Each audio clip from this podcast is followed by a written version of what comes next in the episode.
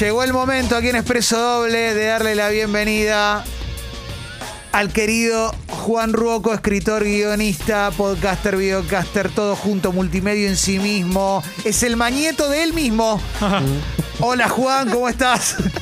¿Qué haces, Clemen? ¿Cómo va? Martín, Diego. Qué gusto, qué gusto. Juan querido, bienvenido. Otro, otro miércoles juntos acá en familia. Qué lindo, qué lindo recibirte, Juan. Primero, vamos con lo de siempre, ¿no? Eh, hay que La comprar Bitcoin. obligada. Hay que comprar Bitcoin ahora. hay que comprar o sigue Esto va a parar en algún momento, cae, sube. ¿qué, qué, qué? No, lo- lo- mis recomendaciones son siempre iguales. Todas las predicciones de precios siempre son falopa, aunque lo diga yo, aunque lo diga cualquiera que sepa Sí. algo del tema. O sea, yo no te puedo decir mañana va a subir, no va a subir. Pero en general, por eso siempre se habla de comprar de a puchitos, ¿no? Compras un puchito una semana, esperás, compras otra semana, entonces vas a saca- sacando como un promedio del precio. Si sube, si baja, Sí. más o menos vas manteniendo un promedio y no te comes la curva de mañana bajó 20 mil dólares y habías puesto toda la guita ahí. Mucho Ah, como bien. Z Esa- Tangana, ¿no? Mucho como Z Mucho Tangana. Puchito, puchito. Exactamente, puchito. ¿Escuchaste Eh, a Z Tangana, Juan? Sí, lo escuché, escuché el tema que hizo con Calamaro. Sí. que arranca, no, no se entiende bien, pero cuando arranca están hablando y Calamaro dice, si no está en Hong Kong, no existe. Como el remate del chiste, ¿no? Como- Sí, la cámara de Claro. Es una cámara de José María. Vale, me encanta, me encanta. Me encanta, aparte de nada, van directo, es un tema que va directo al grano, ¿no? Sí, sí, sí, sí. No hay, la letra no No hay- deja nada librado a la imaginación. No, nada, nada, nada. Sabés qué, sabés qué pasó ahí y todo. Bueno, y, y hablando. Sí, perdón, Martín, ¿ibas a decir algo vos? No. No, no fui- Ah, no fui perdón. yo. Ah, perdón, Fue perdón. el otro Martín. Ah, fue Ticho Nelly. ¿Qué pasó, Ticho? Todo, lo que hay en Hong Kong no existe. Lo que no hay en Hong Kong que no existe. Lo que no hay en Hong Kong que no ¿De existe. qué habla? Claro, claro, claro. No, y después dice, pe- peinábamos perico con navaja y demás. Ja, claro, ya está. Por ahí alguien no le editó el arranque, ¿no? No, no. Y ahora. Lo traicionaron. Sí. Sí, sí, sí, sí, sí, sí. Bueno, pero hablando de eso, Juan nos va a hablar Esto de. no una- va, ¿no? No, no, no, esto. Ahora cuando vayamos al aire vamos a hablar de otra cosa, Juan. Eh, vas a hablar de una novela que yo no la leí, no la conozco. De alguna manera tiene que ver con esto porque se llama Snow Crash, ¿no? Totalmente, Eh, totalmente. Así que Eh, contanos, trata- contanos de qué va. Bueno, Snow Crash es una novela, se- si se acuerdan, eh, quienes sigan la columna, habíamos hablado hace unos cuantos ya martes, miércoles ya, Sí. pero en realidad era cuando la columna estaba el martes, sobre el género cyberpunk. ¿no? Sí, claro. La- los futuros distópicos, el mundo hiperconectado, Akira, Ghost in the Shell, todo ese imaginario. Bueno, Snow Crash se inscribe de alguna manera en ese imaginario cyberpunk, es una novela cyberpunk, pero es una de las cosas pocas, con- eh, digamos, como menos conocidas. No es, tan, no es tan mainstream, más allá de que de lo que empecemos a hablar ahora van a ver que, que suena bastante conocido. Em, es una novela de Neil Stephenson, se publica en 1992 y va muy, muy pegadito a lo que es eh, Neuromante, Neuromancer, de William Gibson, que es la gran novela cyberpunk, ¿no? Es, como la, la que inaugura el género. Hay dos cosas copadas que tiene Snow Crash. Lo primero es que plantea un mundo destruido económicamente, o sea, un futuro destruido económicamente, donde Estados Unidos tiene una hiperinflación constante, sus billetes, tiene billetes de 3 trillones de dólares y cosas por el estilo. Y cada parte de Estados Unidos está disgregada en, pequeños como estados-naciones. Sí. Cada country es un estado-nación a donde vos tenés que tener pasaporte para entrar. Y las únicas organizaciones que, subs- que subsisten Sí. son eh, las cadenas de comida. Por ejemplo, hay una cadena de comida china que es como la organización a nivel nacional, eh, como, digamos, como más constante que existe. Sí. Y la mafia italiana, que la maneja el tío Enzo, que es, eh, tiene la promesa de siempre entregarte la pizza a tiempo. Y si no te la entrega, va el propio capo mafia a dártela. Pero pará, te Eh, freno ahí un segundo. Esta cosa sí. de las sociedades disgregadas por countries, esto primero es muy realista. Segundo, ya un poco que existe también. Pero, pero es- es- Exactamente, es- exactamente. pinta Lo muy que bien hacia dónde vamos. Lo que agarra Stephenson es como, claro, de hecho, uno de los protagonistas del, del- de la novela es un correo que vendría a ser como un rapi, que vos le pedís cosas Sí. y te las lleva de- a todos lados. Y los correos tienen como una especie de inmunidad diplomática, nadie los toca, porque es, es, digamos, la última garantía de que algo funcione es el correo. Stephenson lo que hace es como agarrar algunas tendencias muy fuertes en el que hay en Estados Unidos, en 70, 80, de urbanización hacia los countries, eh, explosión de la idea de franquicia y demás y la lleva como al paroxismo, ¿no? Sí. Eh, plante- plantea, digamos, un futuro completamente, eh, en, en este sentido, anarcocapitalista. Y al, y al mismo tiempo, en ese mundo existe una realidad virtual que es a donde todo el mundo se conecta y es el gran mundo donde todos viven, digamos. No, pará, pará, pará. pueden- ¿Pero qué es? El chabón este tiene que. El tipo este es un. es, es Nostradamus. Es Nostradamus. Porque, sí, sí, sí, sí. pará, porque quiero. Voy a frenar una vez más, pero cuando Sí, hablas de. sí. entra ahí, sí. entra ahí. Sí, Sí, para sí, la tía de Alejandro. Claro. Que está No, pescando ahora. Un frío de En tener, está Vicente, pescando en sí. San No, pero antes de entrar en esta cuestión de la hiperconectividad y, y de, de la red que une a toda la gente, pensaba en esto de que la comida la mueven solo grandes cadenas. Pensá en lo que pasó en los sectores gastronómicos en todo el mundo con la pandemia. Solo sobrevivieron los que tenían una inversión gigantesca y en general los de la inversión gigantesca son de cadena. ¿Viste? Totalmente. No quebró Kentucky.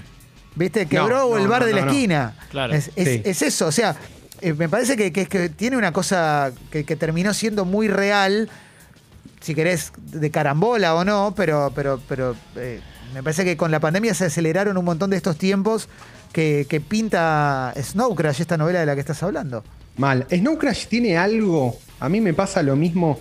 eh, no sé si se acuerdan El Demoledor, la película Sí, de Stallone y, y Wilhelm Snipes. Sí. Vieron que era una película que pasó como, eh, bueno, Stallone en el futuro. Ahora, vos ves el futuro que plantea y le pegaron en todas. Es buenísimo. Tipo, los personajes tenían, me acuerdo que tenían iPads, cantaban jingles de, de publicidades como si fueran canciones. Sexo Había toda virtual. especie- mal, el sexo era. Te, te multaban por putear. O sea, vos ve- te pones a ver las, las innovaciones que, que planteaba la película y le pegó en un montón. Y Siempre la ve antes. Siempre la ve antes Stallone. Sí, obvio. Juan, ¿hace cuánto fue, Stallone- perdón, esto? Bastante. Año 92. Increíble. Sí, sí, sí. Increíble, increíble. Bueno, eh, continúo. Dale, dale, dale. Em, Sí, sí, sí, pues estoy mundo- reservado, me encanta, ¿eh? Mundo económicamente destruido Sí. y una realidad virtual donde todo el mundo hace lo que no puede hacer en el mundo real, que es moverse, viajar, tener una vida medianamente, medianamente copada, digamos, ¿no? Porque el, mu- el mundo real está bastante destruido. Sí. Eh, y tenemos, bueno, el, nuestro protagonista es un hacker, obviamente, y es uno de los creadores de esa realidad virtual. Y en un momento se encuentra con una droga digital que justamente se llama Snow Crash. eh, y que uno de sus amigos la prueba y queda como frito, queda en Sí. coma. La- ni bien, porque esto, esto es lo loco del- del- de la historia. Es una droga que está tanto en la realidad virtual, en forma de unas tarjetas que si las tocas es como que se te apaga la pantalla y ves solamente ruido blanco. Eh, y a la vez, el tipo se pone a investigar y se da cuenta que esta droga está también en el mundo real y la distribuye una, digamos, una secta medio tipo testigo de Jehová, Sí. medio evangélica, cristiana y qué sé yo.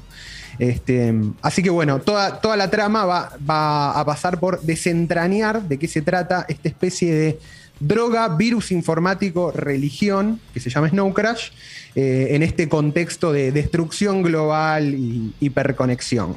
Me encanta, me, me- la verdad me da muchas ganas de, de- de leerla. De hecho, lo voy, a, lo voy a empezar a hacer porque el libro que estoy leyendo me, me está aburriendo un poco. Voy a abrir un pequeño paréntesis con ese libro ahora, pero me gusta mucho cuando, cuando la ciencia ficción realmente logra algún tipo de anticipación. No, cuando Sí. no es naves espaciales cagándose a tiros solamente, sino cuando, cuando está planteado así, cuando te plantea sociedades distópicas, ¿viste? Cuando te, te- te plantea mundos que, que en definitiva en algo la pegan, ¿viste? Aunque, no sé, ¿viste? Philip K. Dick lo tiene un poco eso también. Totalmente, totalmente. Sí, sí, sí, se vuelve. Hay, hay algunos textos que en retrospectiva se vuelven como. No, no sabemos bien por qué, si es de pura casualidad o había algo Sí. que, que los tipos tenían que, que, que anticipan tendencias, ¿no? Que le pegan. A mí me, me sorprende mucho el tema este de- del mundo que plantea como un Estados Unidos destruido, súper segregado, donde la soberanía nacional no existe, donde un country es un país aparte, eh, una cadena de comida maneja, eh, es, es como la institución Sí. más confiable de ese mundo, es la mafia italiana. Bueno, digamos, ti- tiene un par de como de, de- de jugadas ahí iluminadas, viste, como gambetas del burrito Ortega, pero hace miles, digo, 30 años ya más o menos tiene este Sí. libro, 30 y pico de años. Em, ¿Sabes a qué me hace acordar? Eh, ¿A qué? a Sudáfrica. A Sudáfrica en Johan- Uh. Johannesburgo. Johannesburg, como decía. Johannesburg. Yo me acuerdo de eso, que era. Johannesburgo tenías la parte de los negros, que era como barrios bajos, donde si eras blanco quizás no te podías ni bajar del auto, por la historia de mierda que tenían, obviamente, por el apartheid y demás. Sí, sí, sí. Pero la mayoría de la gente de clase media para arriba, todos en countries, pero recontra cerrados, eran como ciudades. Y me acuerdo que los shoppings había, había shoppings como a cielo abierto, que también tenías que pasar controles de seguridad para entrar como un barrio particular a hacer compras, comer en un café de cadena, viste, como una cosa como muy, muy similar a esto que plantea, sin mafia italiana, ¿no? Pero digo, en ese No, no, no, estaba. Bueno, el que agarra todo eso, para mí de manera excelente, y a quien eventualmente le podemos dedicar una columna, es Neil Blomkamp, el que hace Distrito ¿La viste Distrito 9? No, no la vi. Está buena, ¿no? Uh, Te la debo. Vos que fuiste, que fuiste a Sudáfrica, mirala. mirala, voy a ver, porque la voy a ver. Justamente eh, es, es- es este tipo de ciencia ficción que tiene un pie muy fuerte en. O sea, en, en, en percibir qué está pasando en la sociedad Sí. y, en, y en animarse a decir, bueno, si exageramos un poco estas tendencias que ya están muy claras en nuestra sociedad, ¿qué puede llegar a pasar?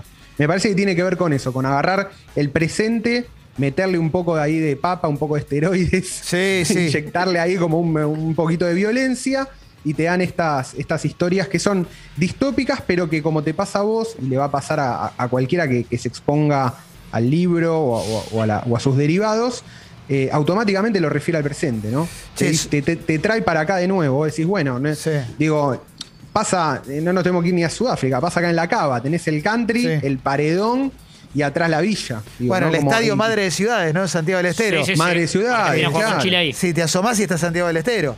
Digamos, Claro, sí. es ahí. Sí, sí, sí. y adentro sí. es la Champions League. Adentro sí, como estás en decís. Múnich. Exacto. En Múnich, sí, sí. Do- dos realidades completamente disociadas por 100 metros. Che, me re gusta la columna de cultura pop de Juan Rocco. Te voy a hacer una pregunta por afuera de la columna, porque Por estoy leyendo un libro.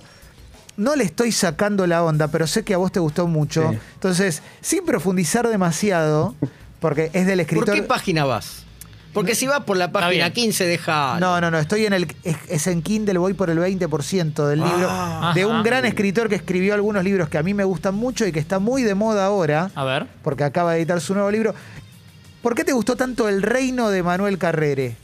Uh, Uh, Qué pregunta, ¿eh? Porque me está costando. el, libro. Pues el libro está buenísimo, pero se me está haciendo un poco cuesta arriba. Entonces me gustaría. pasa, pasá el primer. Toda la parte que habla de él, Sí. salteala. Andate al capítulo siguiente. Ah, bueno, pues está todo el tiempo hablando de él. Claro. Toda la parte que habla de él, te salteala. Mira el dato O sea, que te en un segundo, ¿eh? Sí, sí, sí, sí, sí. Te está, está contando todo lo que le pasa con la religión y estoy un poco. ya lo entendí. No, es un embo- esa parte es una. Esa parte antes, es mala. Juan. Claro. Esa parte es mala. Yo lo seguía y dije, bueno, ya estoy acá metido, sigo. Y Sí. después, pa- después para mí se pone muy, muy bueno. Explota Ah. en el estribillo. Claro, claro. Exacto. la página 1101 es el estribillo. Espectacular. Bueno, Claro, para, claro. recordemos. El final está bueno. ¿no? Sí, sí, es como. No, Bien, me bien, gustó. Lo, que me gusta mucho de, de- de ese libro es justamente todo lo que viene, eh, todo lo que no tiene que ver con él. Ah, ok, Eh, ok, ok. Que se mete en, o sea, o trata de reconstruir cómo se escribió eh, el Evangelio de Lucas, Sí. ¿no? uno de los cuatro evangelios, y él trata de seguirlo a Lucas y trata de, como decir, bueno, de ponerse en los zapatos de un escritor de esa época. Me encanta. Sí, porque el libro arranca con algo así, con el Evangelio, no me acuerdo de quién, y de repente se empieza a contar su historia con la región y es como, basta. Ahí no la, más de sí, vos, ahí, la, ahí, la, ahí la cagó porque te aburre. Pasa que lo que hace él es como le, agarra la, le agarra, vamos a decirlo así, le agarra la paja del escritor, en vez de, viste que él te cuenta, en vez de meterse eh, eh, y hacer un poquito de antropología y decir, bueno, me voy a meter a ver en qué creen los cristianos, hace como, bueno, no, hago el ejercicio introspectivo. Yo tuve mi fase cristiana, me voy a analizar a sí mismo y te comes un 10-20% del libro que es él contándote su experiencia religiosa que te chupa un huevo. Claro, claro, aparte pues, me la cuenta Enrique Iglesias, vaya y pase, Sí. me la cuenta de Manuel Carrere. Bueno, para. Pero eh, Carrere, Carrere es Carrere igual. Bueno, Enrique Carrere, qué director de cine Sí, de argentino. director. Sí, sí, el de cerdo riquísimo. Bueno, Snow Crash de Neil Stephenson, ¿no? Snow Crash de Neil Stephenson. Reco- recomendación de la semana. Che, sigan a Real Juan Rocco en Twitter, porque ahí van a encontrar el link a todo lo que hace, a Random Podcast, a Círculo Vicioso, las notas que escribe. La columna que hace aquí en Expreso Doble está en Congo Podcast, también le puedes dar seguir y demás. ¿eh? Juan, eh, como siempre, lujazo, gracias. ¿eh? Una semana un más. gustazo, un gustazo. Pasarla Dale, bien. la semana abrazo, que viene. Pasarla bien, Juan. pasarla bien. Chao, chao. Un abrazo enorme. Ahí va.